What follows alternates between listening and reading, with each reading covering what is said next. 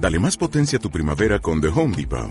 Obtén una potencia similar a la de la gasolina para podar, recortar y soplar con el sistema OnePlus de 18 voltios de Ryobi desde solo 89 dólares. Potencia para podar un tercio de un acre con una carga. Potencia para recortar el césped que dura hasta dos horas. Y fuerza de soplado de 110 millas por hora. Todo con una batería intercambiable. Llévate el sistema inalámbrico OnePlus de 18 voltios de Ryobi. Solo en The Home Depot. Haces más. Logras más.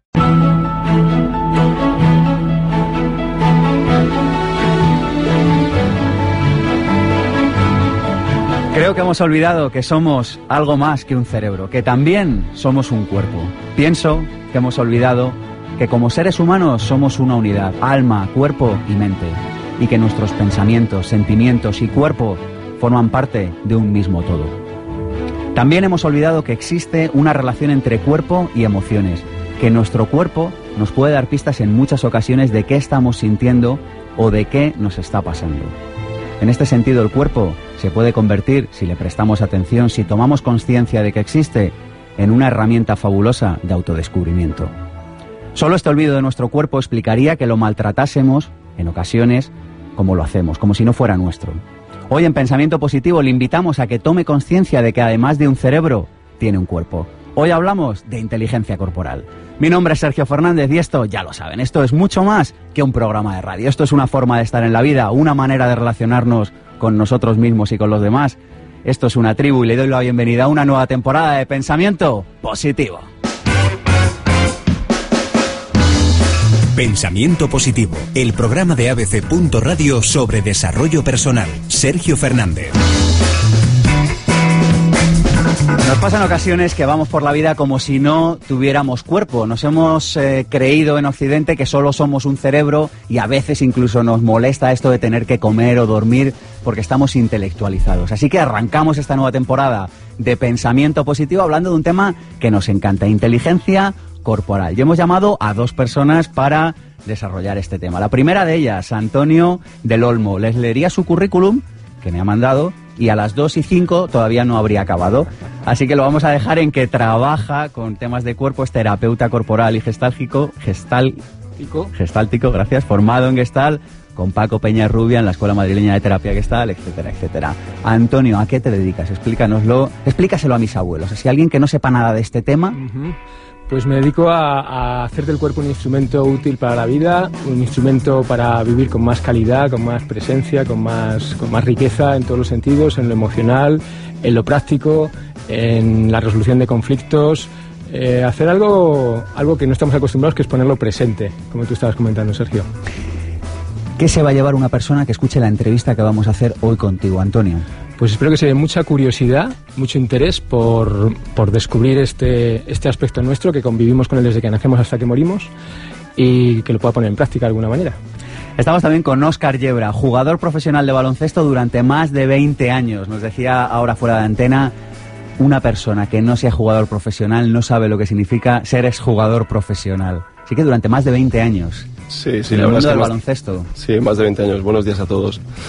Bueno, muchísimas, muchísimas horas, muchísimos días preocupado y, viviendo una historia de amor con el deporte profesional y en este caso intentando que esa herencia que quedó, que quedó del deporte pues que, me pueda servir primero a mí mismo, que bastante tengo conmigo, pero después si puedo intentar ayudar a las personas a comprender y como comentaba antes mi compañero, la importancia que tiene el desarrollo de la actividad física para la gente y para el, el bienestar no solamente eh, corporal sino psicológico, pues sería todo un logro, sería fantástico. Danos un mensaje que se vaya a, llevar a su casa y puesto, nunca mejor dicho, una persona que escuche hoy eh, la charla que vamos a mantener contigo, Óscar.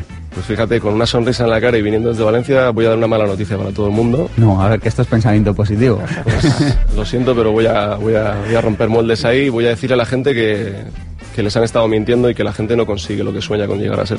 No consigue lo que sueña con llegar a ser, sino... No, lo siento. La gente consigue lo que se merece ser. Explica esto, por favor. Bueno, todos nosotros tenemos la, la habilidad, la capacidad e incluso la responsabilidad de poner en marcha mecanismos que nos lleven a optimizar lo que tenemos. Y eh, creo que ha llegado el momento de dejar de boicotearnos a nosotros mismos. Tenemos una maquinaria absolutamente sorprendente que es nuestro cuerpo y que es la que activa como si fuese una pila el resto de lo que, de lo que hacemos en el día a día, no solo a nivel corporal, a nivel psicológico y el que no utiliza eso, bueno, eh, muestra o demuestra ser un poco irresponsable para mí. Yo creo que hay que, hay que desarrollar, ¿verdad, Oscar, sistemas para protegernos de nosotros mismos. ¿no? Como decir, voy a hacer deporte tres veces por semana o me comprometo a no hacer esto o hacer aquello, ¿verdad? Para... Debería ser me comprometo a hacer algo. Y una vez que te comprometes a hacer algo y que existe esa voluntad, a partir de ahí es desarrollar esa intención. Eh, está claro que primero hay que imaginar para que después venga la voluntad de llegar, a, de llegar a hacerlo. Y el problema de la mayoría de la gente es que realmente ni siquiera se ha, se, se ha parado a empezar a imaginar qué es lo que quiere hacer. Y para los que nos oyen y, y, como tú bien has dicho, que no se dedican al deporte profesional y que puedan pensar que esto solo es para la élite o el alto rendimiento, todas las personas tienen la capacidad de mejorar su vida a través de cierta actividad física. Has mencionado antes una palabra, Oscar, que me ha encantado, la palabra intención, el poder de la intención que habla Wayne Dyer, ¿verdad? Uh -huh. Bueno, estamos, son la, la es la una y once minutos, estamos en abc.radio y ha venido la tribu de pensamiento positivo. ¡Buenos días! Muchas gracias por venir hasta aquí. Han escrito a infopensamientopositivo.gmail.com donde muchas personas nos escriben para sugerirnos temas, para saludarnos o para venir en directo aquí a los estudios de abc.radio en Madrid a ver cómo hacemos el programa. Tenemos un canal de Facebook eh, y también un canal de YouTube. En Facebook, Pensamiento Positivo, o el mío propio, el de Sergio Fernández. Y tenemos un canal de YouTube donde grabamos todos los programas con una cámara. Nos encanta dar, nos encanta generar valor y por eso los grabamos y los subimos a YouTube para que se los pueda recomendar a su familia, a sus amigos y para que posteriormente los pueda ver y tomar notas. Tenemos también un número de teléfono, el 900-106-106. ¿Tienen alguna pregunta para nuestros invitados? ¿Nos quieren comentar algo? Les atenderemos encantados. Y por supuesto, tenemos los podcasts del programa en abc.es barra radio y también en evox.com. También en pensamientopositivo.org, es decir, estamos en todas partes. Queremos que esté con nosotros y queremos que ese viaje de autodescubrimiento que está protagonizando en su vida lo haga junto a nosotros. Arrancamos la entrevista con Antonio del Olmo en unos segunditos. Pensamiento Positivo, el programa de ABC. Radio sobre desarrollo personal. Sergio Fernández.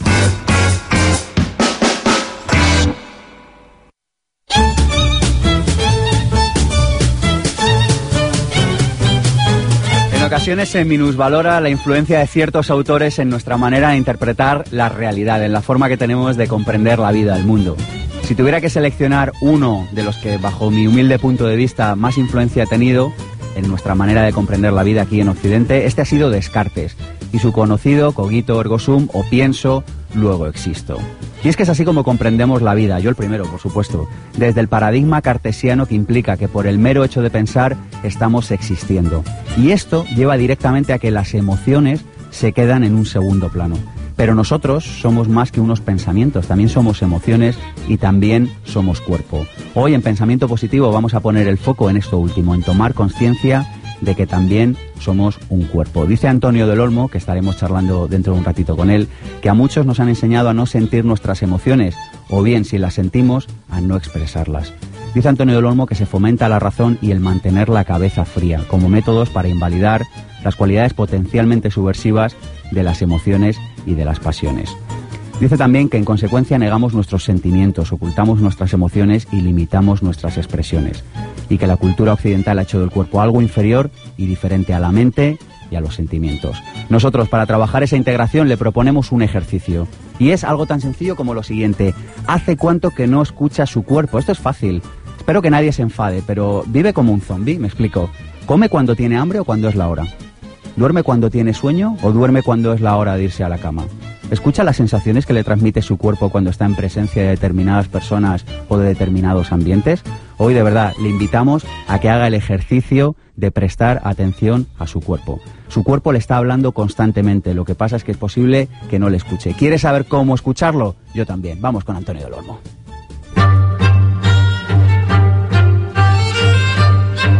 Antonio del Olmo es un creador de conciencia corporal que de pequeño soñaba con ser mago o bombero y que ha terminado desempeñando una labor que supone un fascinante viaje de descubrimiento vital, algo que le aporta confianza en la parte más sabia y sana de las personas. De cuna madrileña recuerda una tímida infancia de peleas y juerga junto a sus seis hermanos y el cariño, el tiempo y la presencia incondicional de sus entrañables abuelos. Optimista, confiado por defecto, astuto, constante, curioso, tímido aunque juguetón cuando está en confianza, dedica su tiempo libre a estar con su mujer y su hija Clara y a uno de sus mayores placeres, el yoga.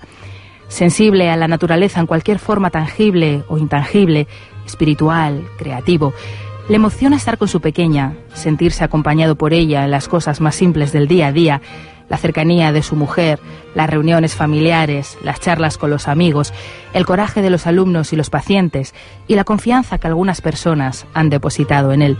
Consciente de que cada día todo empieza de nuevo, de que la felicidad reside en el reto de descubrir que todo está bien como está en cada instante. Es un apasionado de la música, de Venecia, de la plenitud natural de la fruta madura, de la alfombra de su habitación después de un día de trabajo, del cabo de gata y del aroma tierra mojada tras una fresca tormenta. Agradecido por aquellos que le rodean, por los profesores, guías y maestros que le han ido acompañando, por haber aprendido a confiar en el miedo como luz para tomar decisiones y su crecimiento, le gustaría ser Indiana Jones, Mozart, El Principito o un inventado come hábitos con la capacidad de despertar a los seres humanos. Cada noche antes de dormir se tumba en la alfombra de su habitación, se estira, respira, trata de soltar el día y lee algo inspirador. Cada mañana se despierta desayunando aire limpio, medita, centra su atención en el pensamiento y emociones positivas y toma sus cereales soñando con un mundo lleno de árboles y de gente disfrutando de sus sombras, donde la indignación estimule la creatividad, donde todo pueda comenzar de nuevo sin tener que romperse y donde cada persona tenga el número de teléfono del genio de la lámpara maravillosa. Gracias Cristina Serrato y tus biografías con alma.com que están triunfando como la Coca-Cola según tengo entendido. Pues sí, lo hacemos con mucho cariño, pero ¿por qué? Porque es el alma de cada uno que lo escribe, o sea que son ellos los protagonistas. Muchas gracias. Me, has de sorpresa, ¿eh? Muchas gracias. muchas gracias. Gracias a ti.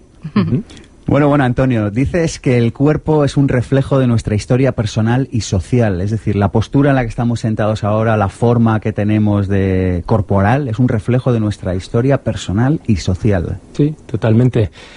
Eh, desde pequeños vamos aprendiendo esto, nos lo enseñan nuestros padres, los, la manera de corporal de utilizar el cuerpo de nuestros padres nos la, nos la transmiten a nosotros como hijos y esto va pasando de generación en generación tanto para lo positivo como para lo negativo. Es decir, las, las tensiones musculares, los bloqueos emocionales que va implícito en esto postural que estás hablando, también se las vamos transmitiendo a nuestros hijos. Es decir, que si cuando nuestros padres nos enseñan a, estar, esto que se hacía antes, de estar más derecho, estar más así, o saber estar en la mesa, ¿no? saber estar en la mesa. Todos estos hábitos nos dan una información muy real y muy concreta que tiene como unas consecuencias, digamos, en los otros planos, también en lo mental y en lo emocional, en la rigidez que podamos tener, en la capacidad de estar cómodos en las situaciones, en la gestión de la, de la tensión en las situaciones. Entonces realmente vamos trasladando esta información de padres a hijos de, desde niños hasta adultos.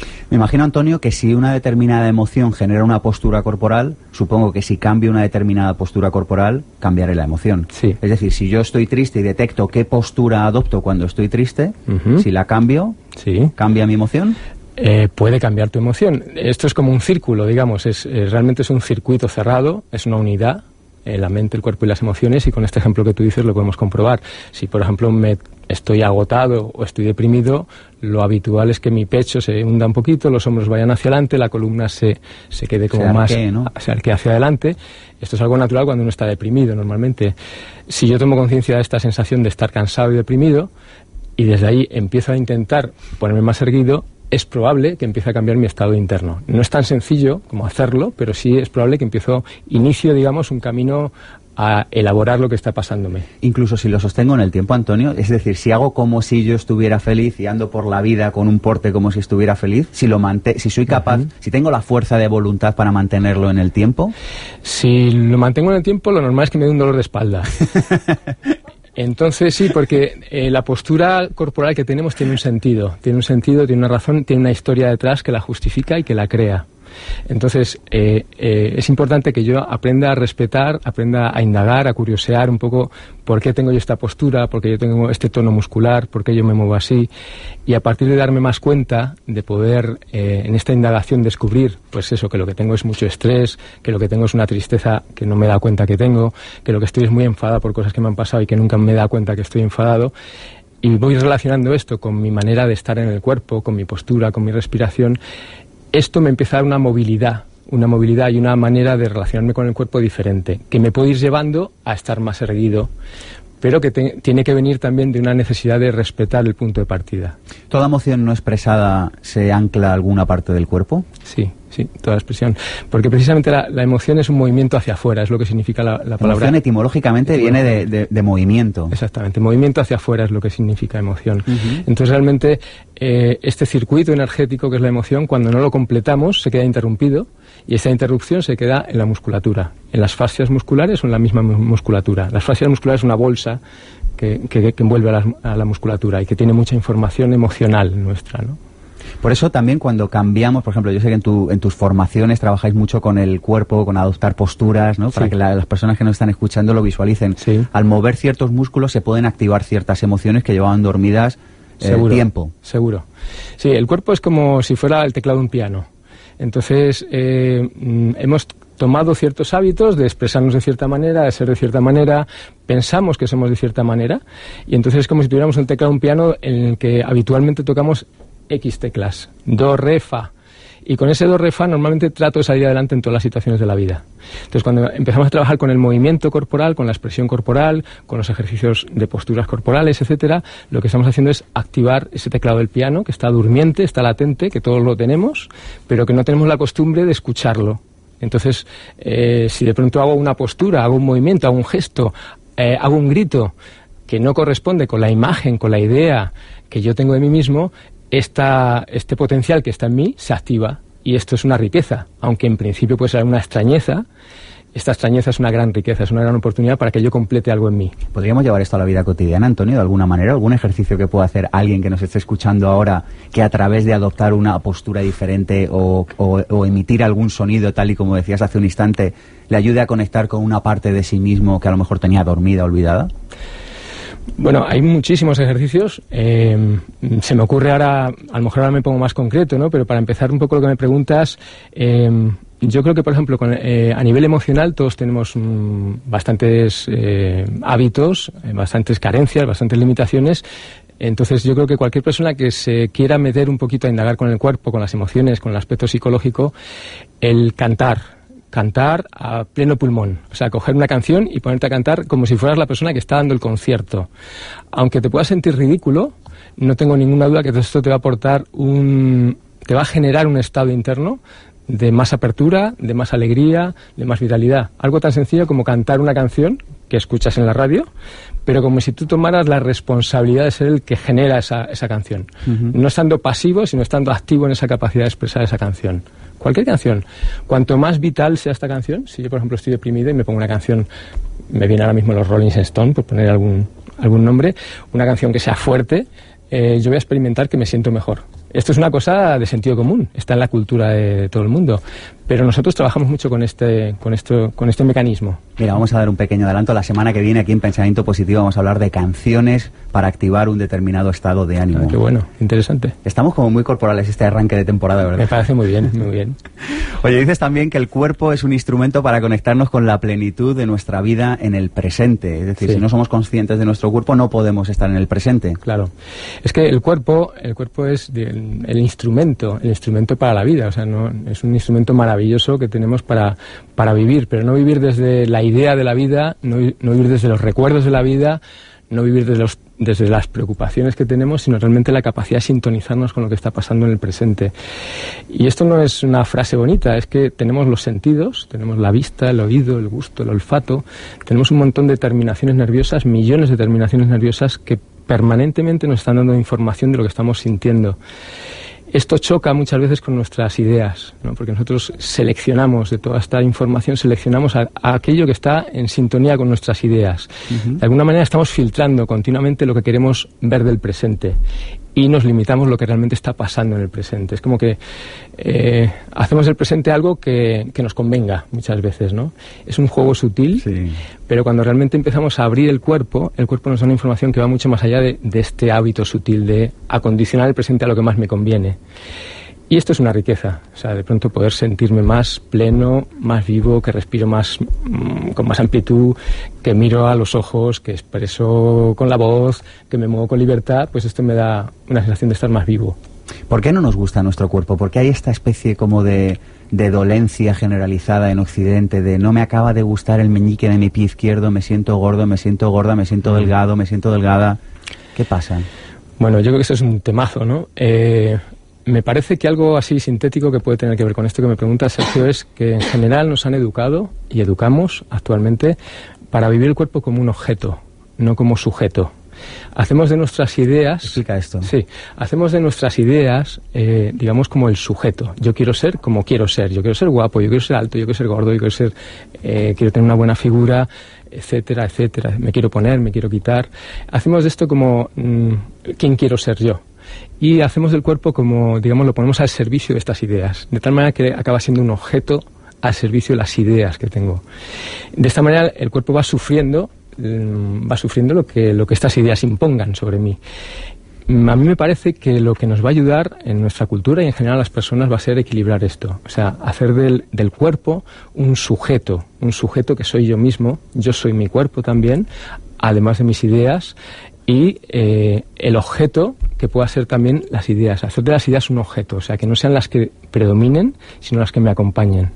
Normalmente vivimos en la mente, como decías al principio, vivimos y desde ahí pues el cuerpo es un esclavo de la mente.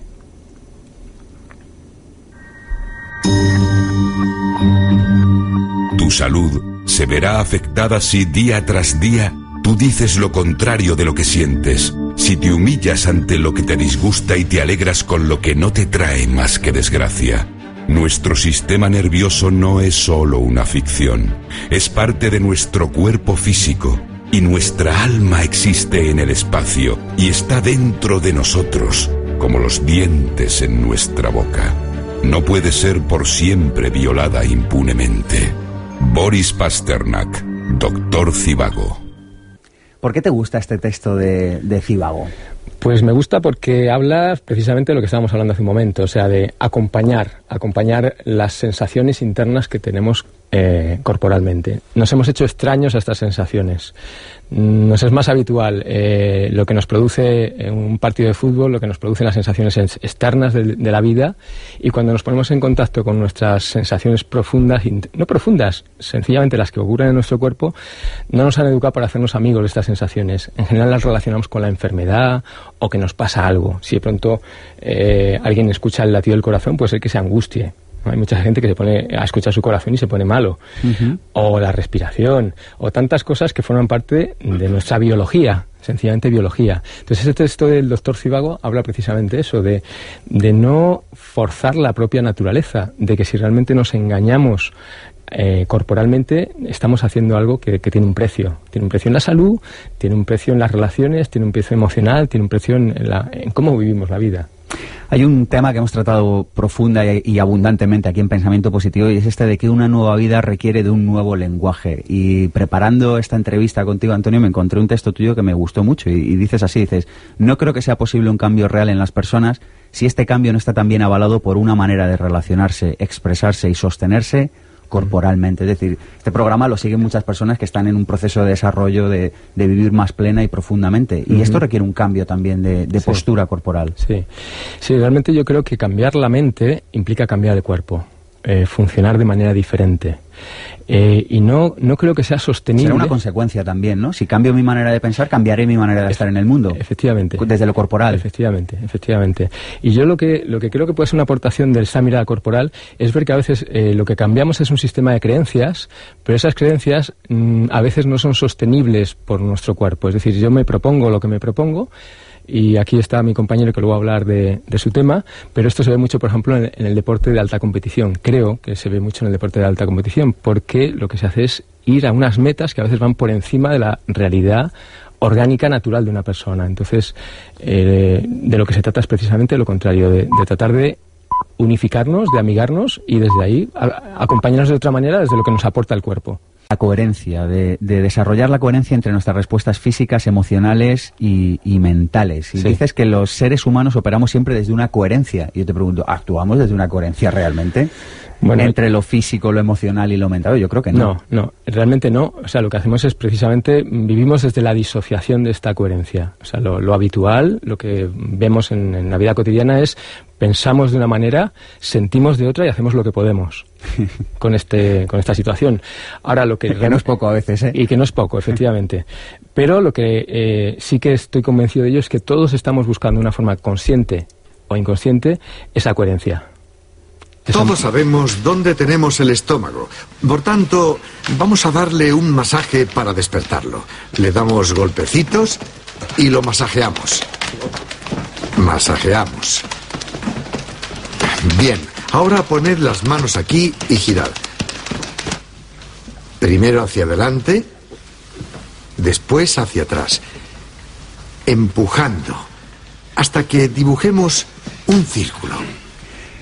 Esta es una parte de la película Antonio Tierra de Ángeles, una película que me has recomendado y que no he tenido todavía ocasión de ver. Eh, no sé por qué recomendaste esta película.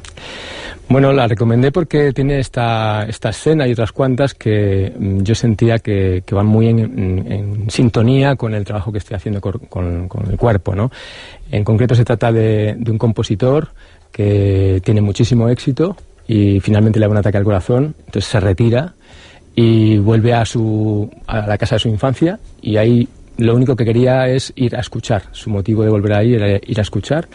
Y por circunstancias de la vida se acabó encontrando con que mm, se fue metiendo en un coro que había en la iglesia y finalmente le pidieron que colaborara y al final pues se mete a trabajar con, con la gente del pueblo y esta escena que, que, ahora mismo se escuchaba es un momento en el que está trabajando con gente que no ha hecho en su vida nada corporalmente, nada expresivamente, no conocen nada de la conciencia interna, del desarrollo personal, del trabajo psicológico, del trabajo creativo y él empieza a trabajar desde el cuerpo. Antes de, eh, digamos, un conflicto que tiene la película es, pero ¿cuándo vamos a empezar a cantar? Y ellos le dicen, todavía no, vamos a empezar sintiendo el cuerpo, vamos a empezar sintiendo que tenemos aquí el estómago, que tenemos aquí las manos, como reconociendo un poquito quiénes somos corporalmente. La felicidad más sencilla es sentir con los sentidos, pensar con los ojos y la piel y la lengua y las narices y el oído. Para ser feliz, basta estar con el cuerpo entero en la realidad. Sabina Berman. Me recomendaste este corte también, que me encanta, la felicidad más sencilla es sentir con los sentidos. Lo tenemos olvidado esto, ¿verdad? Sí. Vamos a hacer un llamamiento, y me lo hago yo a mí mismo también, ¿no? Para recuperar esta parte más... Sí.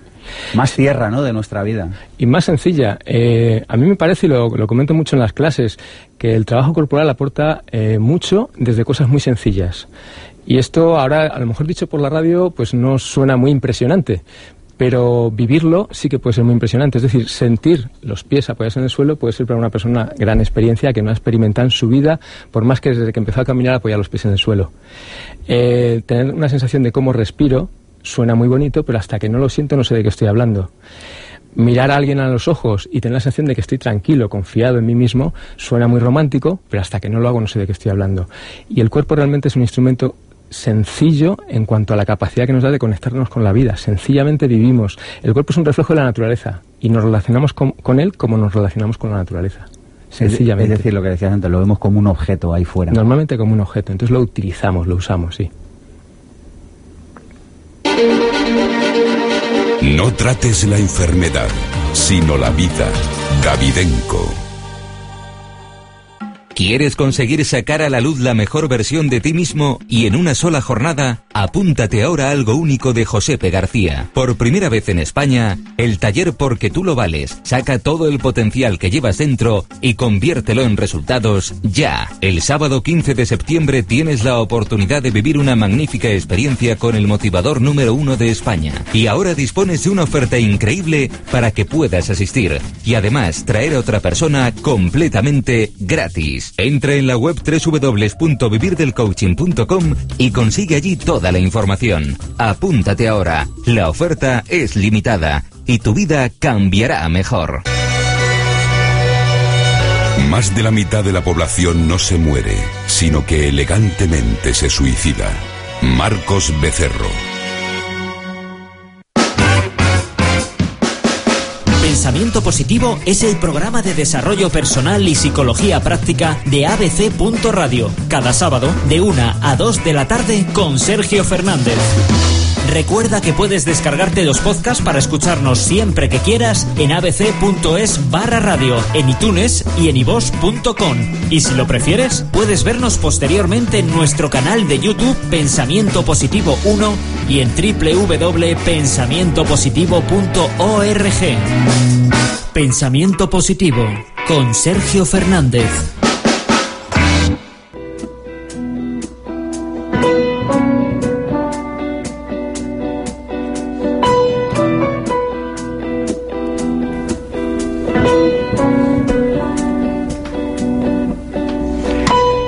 Invitamos a que te vengas al próximo seminario Vivir sin Jefe, 3 y 4 de noviembre en Madrid, si quieres darle un giro a tu vida profesional, si estás cansado de estar atascado profesionalmente y quieres convertir tu pasión en tu profesión, si quieres aprender de marketing, de cómo gestionar el tiempo, si quieres aprender a cómo establecer un modelo de negocio que funcione en un fin de semana, te vamos a dar las claves el curso además está garantizado, es decir, si no te gusta te devolvemos el dinero. Fíjate si estamos seguros de que lo que hacemos es alucinante. Curso Vivir sin Jefe, 3 y 4 de noviembre. Toda la información en pensamientopositivo.org. Te esperamos. Pensamiento positivo, la propuesta. Y del otro lado del teléfono tenemos a Shesco Spar, que ya ha estado con nosotros en alguna ocasión, licenciado en educación física, deportista profesional también y autor del libro Jugar con el corazón. Shesco, bienvenido de nuevo a Pensamiento Positivo. Hola, buenas tardes. ¿Qué tal? Un placer estar con vosotros. Un placer, hombre. Oye, ¿qué importancia eh, tiene en el día a día la inteligencia corporal, la inteligencia física, que es un poco el tema del programa eh, de hoy? Hombre, pues fíjate, eh, la mayoría del resto de inteligencias no se podrían expresar si no fuésemos eh, capaces, ¿no? Si cuanto más torpes seamos físicamente, pues más problemas tendremos en expresar el resto de, capacidades. Yo creo que tiene importancia vital. Bueno, venga, nos has convencido. ¿Cómo la desarrollamos? Sabes que esta es una palabra fetiche del programa, el cómo. Siento meterte en este lío, Sesco, pero no, No, no, no, me encanta, me encanta. Eh, la desarrollamos practicando, o sea, cuanto más practicas, cuanto más mejoras, cuanto más te acercas al límite de las cosas que eres capaz de hacer, eh, pues más vas desarrollando poco a poco. Eh, ¿De qué manera? Pues por ejemplo, la gente apunta, apúntate a bailar, apúntate a un curso de baile. ¿eh? en realidad la inteligencia física o, o kinestésica viene a ser la capacidad de hacer coincidir lo que nosotros queremos expresar con lo que realmente, de la manera que realmente nos movemos. Entonces, cualquier clase de pintura que tomes, de baile, de incluso de escritura, cualquier cosa que, te haga eh, utilizar el resto de las inteligencias, eh, es, es, posible que, te mejore tu inteligencia física. Otra, rétate con tus compañeros a jugar al pádel, a jugar al fútbol sala, a jugar al baloncesto, a lo que te apetezca. Cuanto más la practicas, más la aprendes. Oye, ¿se presta suficiente atención? Yo sé que tú estás en el mundo de la formación, de la educación, pero te hago una pregunta. ¿Crees que en la escuela se, la escuela se preocupa lo suficiente de este tipo de inteligencia, de la inteligencia corporal? Absolutamente no. Porque yo el recuerdo que tengo es como de que había una especie de gimnasio mal iluminado, frío, y que yo tenía que bajar allí a hacer cosas ridículas como saltar un Clinton o un Clinton, o no sé ni cómo se llama, o un potro, y, y, eso era obligatorio. O sea, el Estado además me obligaba a hacer eso, cosa que aún no entiendo. Y... No tiene ningún sentido. La gente tiene que aprender a expresarse, a moverse ella. Eh, además, piensa una cosa, eh, todas las inteligencias realmente están muy unidas, ¿eh? pero si alguna está unida a las demás, es la física. te voy a poner un doble ejemplo. Primero, está claro que la inteligencia emocional, eh, o incluso las emociones que sentimos, tienen una influencia directa en la postura que tomamos. Es decir, cuando estamos contentos nos movemos más, pues eh, gesticulamos más, eh, nuestros hombros están un poco más atrás, nuestra cabeza está más elevada, nuestra mirada es más intensa. Es decir, el estado emocional que sentimos influye decisivamente en, en la postura corporal y en el movimiento que tenemos. Pero fíjate, fíjate qué truco. De la misma manera que eh, esa conexión nerviosa existe de la emoción al cuerpo, se puede usar al revés. Sí, lo estábamos hablando antes esto, Sesco. Es decir, que si tú estás sintiendo una, una emoción que no te gusta, eh, solamente con el movimiento del cuerpo vas a poder cambiar la emoción que sientes. Porque al final, las emociones solo se pueden sentir físicamente. Entonces, si tú eres capaz de dominar tu inteligencia física, puedes discurrir por la vida con la emoción que tú diseñes. Fíjate que te hablo no de gestionar emociones, ¿eh? Sí. sino de generar emociones. Y eso, eso tiene un valor incalculable. Pues muchas gracias. Con esta idea nos quedamos, Esco. Hasta otro día. Hasta luego. Hasta pronto. Pensamiento Positivo, el programa de ABC. Radio sobre desarrollo personal. Sergio Fernández.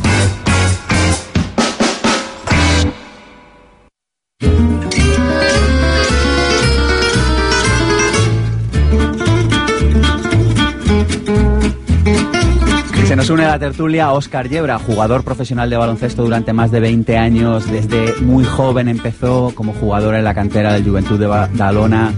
Un currículum ingente. Nosotros a quien hemos llamado, ya lo saben, a Cristina Serrato y a sus biografías con alma. Óscar Yebra es un atleta del alma que desde muy pequeño soñó con ser camionero, bombero, policía o jugador de baloncesto y que hoy desempeña una labor que le ayuda a ser útil a los demás y le hace inmensamente feliz. Nacido en León, recuerda una infancia ligada al deporte junto a sus hermanos, la cocina de leña del pueblo, los paseos por el monte, los viajes en camión con su padre y los juegos cerca de su madre mientras ella cosía. Apasionado del desarrollo personal, extrovertido, curioso, justo, trabajador y un poquito cabezota. En su tiempo libre practica todo tipo de deportes, lee y sobre todo disfruta de su mujer y de su hijo, a quien tantas veces ha tenido lejos. Amante de la música, de la lectura, de viajar, le encantaría poder vivir en muchos países, parecerse a Eduard Punset por todo lo que sabe y por la pasión con la que habla de ello, tener los poderes de Super López, algo sobrenatural pero de andar por casa, o ser un aventurero Indiana Jones repleto de conocimiento. Le inspira el olor a relax de la montaña y mar en Asturias, la belleza de Gijón, el sabor del café tomado con mucha calma porque le recuerda a su padre. Le encanta el cine de Alfred Hitchcock, la música de Red Hot Chili Peppers. Su lugar ideal corresponde a los paraísos naturales de Asturias y Costa Rica y le emociona, sobre todo, el día a día con Dani, su pequeño. Agradecido a la vida por la oportunidad brindada, por entender el aprendizaje que supone fallar, considera que la felicidad reside en ser el dueño de tu tiempo, vivir cerca del mar y poder pasear o leer sin tener que mirar el reloj. Cada noche, antes de dormir, le, da un beso a su hijo dormido. Cada mañana, lo primero que hace al despertar es leer artículos, noticias vía Twitter, pasear a Berta, su cocker, y quizá durante el paseo pida al universo salud, felicidad y más sabiduría, o quizá repase esa frase que siempre le recordaba a su padre, cada uno se acuesta en la cama que hace. Cristina Gracias a Serrato por tus vosotros. biografías con alma. Wow. Oscar se ha quedado sin palabras, cosa que eh, pare- parecía difícil que pudiera suceder. Tengo la, tengo la inteligencia física que ha bloqueado todas las demás ahora. o viceversa, no lo sé. La verdad es que, bueno, los pelos de punta, mi, mi vida suena incluso mejor de, que, que después de haberla vivido. Muchísimas gracias. Gracias a vosotros siempre, de verdad. Muchísimas gracias. ¿Es cierto que la actividad física nos puede hacer más inteligentes? Lo hablamos hace un instante con Shesco. Sí, lo que hay que explicarle a la gente es eh, no inteligentes en cuanto a que incrementara nuestro coeficiente intelectual, sino inteligente porque, como muy bien ha dicho Chesco, que es un, que es un experto en ello, a quien por cierto admiro mucho, em, la actividad física, la inteligencia física de la que estamos hablando hoy, activa y relaciona a todas las demás. En- para alguien que no entienda muy bien de qué estamos hablando, y, y voy a intentar explicarlo desde mi, desde mi, mi pobre lenguaje científico y más, más experiencial, cuando tú estás jugando un partido de baloncesto o cualquier otro deporte, sobre todo se ven los de equipo, ¿no? O por, por lo menos yo lo he visto más fácilmente en los de equipo, estamos activando todas las demás inteligencias. Te tienes que relacionar con tus compañeros a través de la inteligencia neurolingüística, tienes que resolver eh, eh, enigmas o tienes que resolver conflictos continuamente de, cómo gestionar el partido a través de la, de la inteligencia lógico-matemática.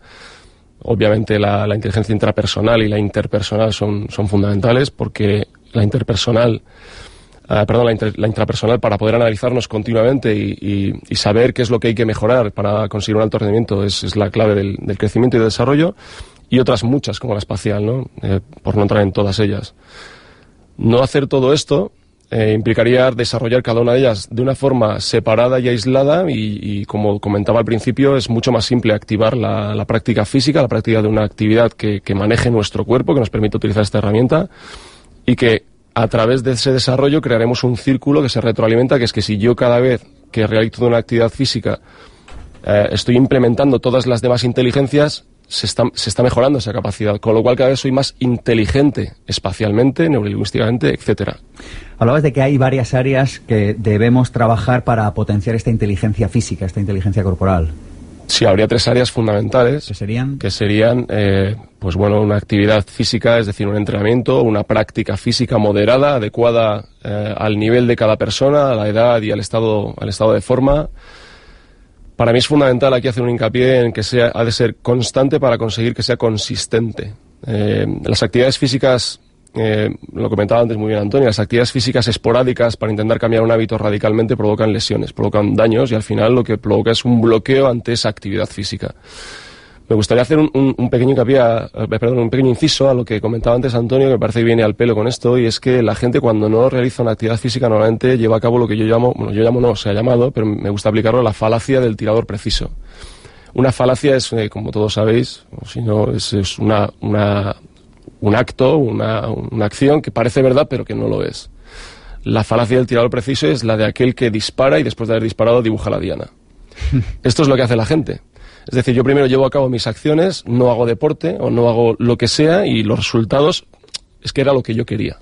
No era lo que tú querías. Has adecuado los resultados a una, a una no acción. Esto sucede mucho en el deporte. Se mucha gente que cuando hace algo dice, no, ya estaba pensando en hacerlo así. Dices también que esta inteligencia eh, física y que trabajar todas estas áreas nos puede ayudar a, manejar la presión en nuestro día a día. Bueno, discúlpame, me he quedado. Creo que eran las, las, tres partes que había que tratar. Bien, una es la, parte, la práctica física, la otra es una, una alimentación, una alimentación sana y equilibrada. Hemos llegado a un punto en el que, en el que lo normal es comer mal y de vez en cuando comer bien y debería de, ser al revés, ¿no? Deberíamos volver a, comer bien todos los días, hacer un exceso de vez en cuando. y no es una cuestión económica y mucho menos de tiempo. Es una cuestión de preocuparse por cuidar eso. Y la tercera es un buen descanso, que, elimine estrés, que, consiga que, tu cuerpo esté preparado y reactivado de nuevo a la mañana siguiente y que viene también motivado eh, o, que, motiva que, la, atención psicológica y la, y la mentalidad con la que afrontas el día siguiente sea diferente. Yo creo que lo que pasa es que a veces ni siquiera eh, somos conscientes de que estamos cansados o de que estamos mal alimentados, ¿verdad? ¿No? Estamos tan desconectados de, nosotros mismos que ni siquiera nos damos cuenta. Bueno, es el concepto de la coherencia del que hablaba Antonio también antes. No somos nada coherentes, pero no somos nada coherentes porque es difícil. Eh, el cuerpo, el cuerpo es un poco, un poco, si me permite la expresión, un poco cabroncete poco porque, porque nos castiga los excesos y, a veces tarda mucho en premiar los esfuerzos que hacemos por encontrarnos mejor. Entonces, eh, como sucede en el deporte también, eh, vivimos rodeados de gente, yo, yo soy el primero, que, que, nos fijamos en el cortoplacismo, queremos las cosas para allá. Y cuando tomamos la determinación de que vamos a hacer algo, queremos el resultado inmediato. Y si no existe, es que no funciona. Esto pasa con el cuerpo. Aristóteles dijo, Psique y cuerpo reaccionan complementariamente una con otro, según mi entender. Un cambio en el estado de la psique produce un cambio en la estructura del cuerpo, y a la inversa, un cambio en la estructura del cuerpo produce un cambio en la estructura de la psique. Sir Francis Bacon sugirió algo similar. Nos preguntamos cómo el humor puede afectar el cuerpo y alterar el trabajo de la mente, o igualmente cómo las pasiones o temores de la mente pueden alterar el trabajo de nuestro cuerpo. Bueno, los expertos han hablado de ello ya. Eh, todos hemos visto a, gente que se siente nerviosa y que se sacude la tensión moviendo y agitando los brazos y las piernas, ¿no? Eh, o que quien se siente muy estresado de repente pega un grito, o que quien no sabe gestionar esos resultados, esa tensión, eh, pues eh, hay veces que lo paga con los demás. está relacionado el cuerpo y la mente de una forma directa porque el cuerpo es el instrumento de, de, todo lo que piensa la mente, de todo lo que imagina, de todo lo que planea, de todo lo que, de todo en lo que tiene voluntad o pone voluntad. Pero a la inversa también. Sería la relación que existe entre nuestros pensamientos y nuestro lenguaje. Se- nuestros pensamientos van por un lado y el lenguaje a veces va por otro, pero están totalmente relacionados. Es difícil cambiar el lenguaje cuando tu pensamiento va, va en otra línea. Se te notará, casi Sí. seguro. Es esto que dicen, dice, no te intentes expresar, tus palabras lo harán por ti. Exacto. Hay veces que de hecho es mejor no expresar nada. Tú dices, Antonio, que, que solo con, con ver el cuerpo de una persona obtienes información. Sí, sí. La observación, es- la observación es, un, es un foco de conseguir información en todo, ¿no? En la naturaleza y también con el cuerpo. Solo que curiosamente ver el cuerpo es, es difícil, porque está cuando vemos el cuerpo lo que vemos son proyecciones. Vemos una persona fea, guapa, fuerte, débil, y es difícil ver el cuerpo sin proyectar. Sin Es- proyectar lo que nosotros tenemos dentro. Efectivamente, es un entrenamiento que hace falta a veces eh, retomar, de, que tiene que ver con la capacidad de observar, eh, en general en la vida y especialmente con el cuerpo. Esto es lo que tú llamas despertar a uno mismo. Tiene mucho que ver, tiene mucho que ver. Con la medida en que, en que yo me puedo ver más claro a mí, puedo ver también a un cuerpo más claro. En la medida en que yo estoy más apoyado en mis proyecciones, en mis creencias, eh, digamos, mm, más desconectadas de mi realidad, eso es lo que voy a ver en la, en la persona, en el cuerpo que tengo delante. Es decir, si yo lo que quiero es ser una persona eh, fuerte, por poner un tópico, yo quiero ser fuerte, pues yo cuando veo una, voy a ver el resto de las personas como, ¿son fuertes o no son fuertes? Y esto pasa mucho con el cuerpo. Es difícil ver un cuerpo y obtener esa información. Es fuerte entrenar un poquito, limpiar un poquito la mirada, limpiar las creencias para poder recibir lo que te está dando ese cuerpo, qué información te está dando ese cuerpo.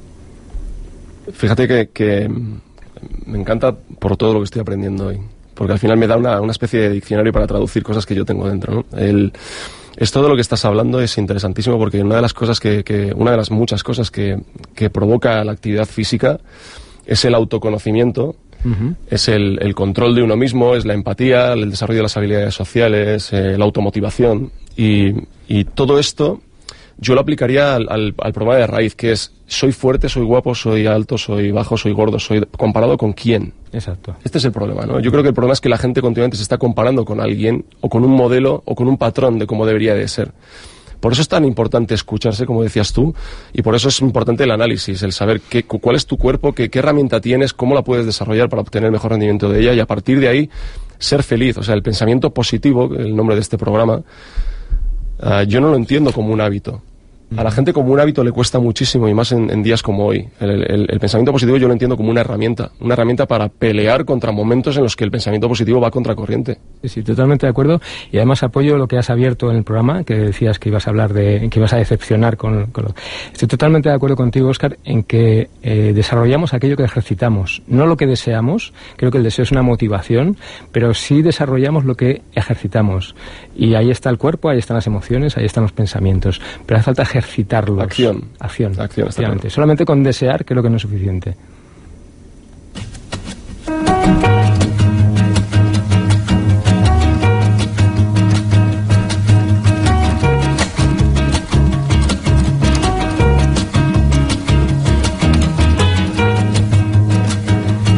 Y del otro lado del teléfono tenemos a un amigo de la tribu, a Josepe García, que nos va a hablar de un pedazo de seminario que tiene en apenas unos días. ¿No es así, Josepe?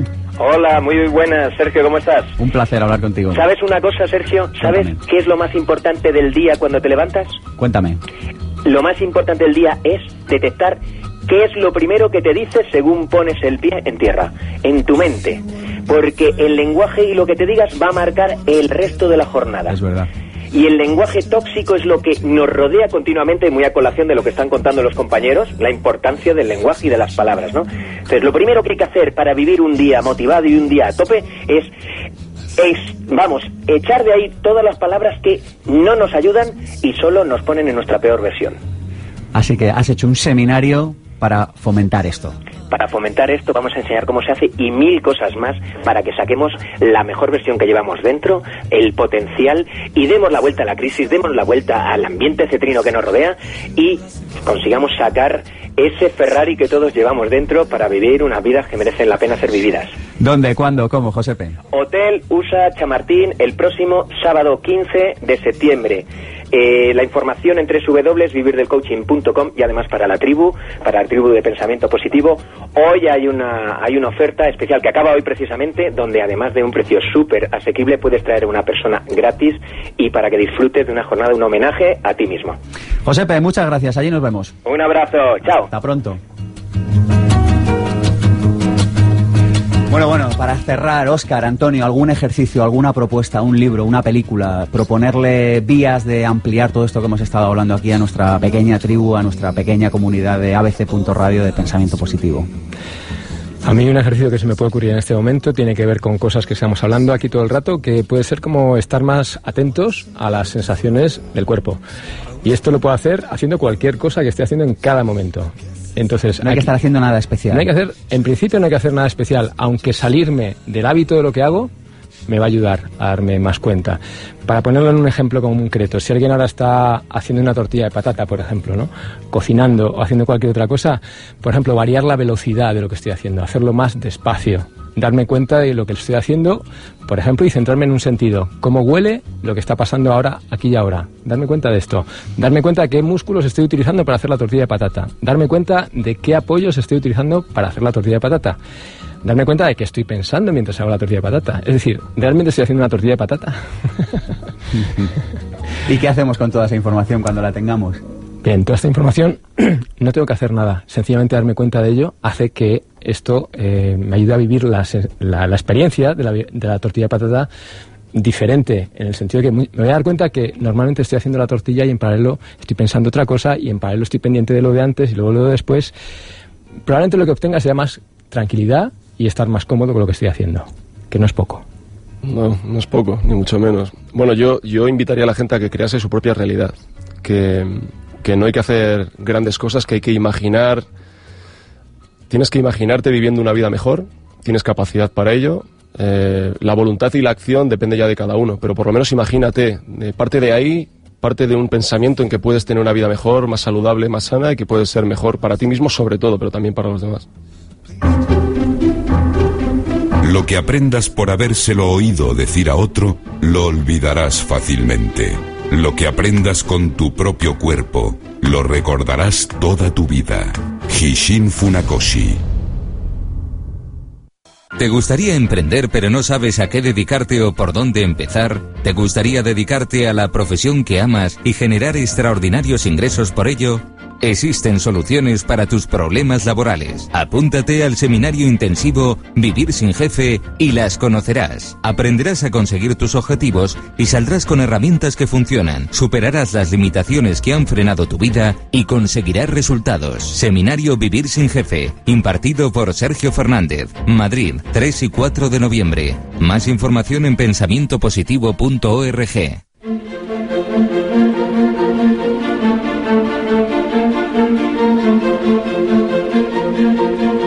Pensamiento positivo, el cierre. Ha sido un placer, Antonio, tenerte por aquí. Como sé que eres un gran sorprendedor, te regalo un ejemplar. Muchas gracias. Lo más bonito que me parece que se puede regalar es un libro y a ti un Vivir sin miedos para que sigas viviendo sin miedos. Muchísimas gracias. Hasta otro día. ¿Vendréis por aquí?